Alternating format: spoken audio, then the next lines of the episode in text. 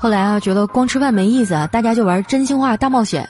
结果第一轮我就输了，然后因为刚进门的时候啊，离我们不远的隔壁坐着几个小帅哥，我多看了几眼。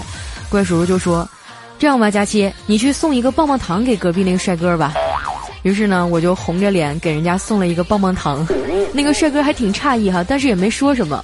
然后我们就继续玩，结果第二轮我又输了。这时候呢，就看到小黑站起来说。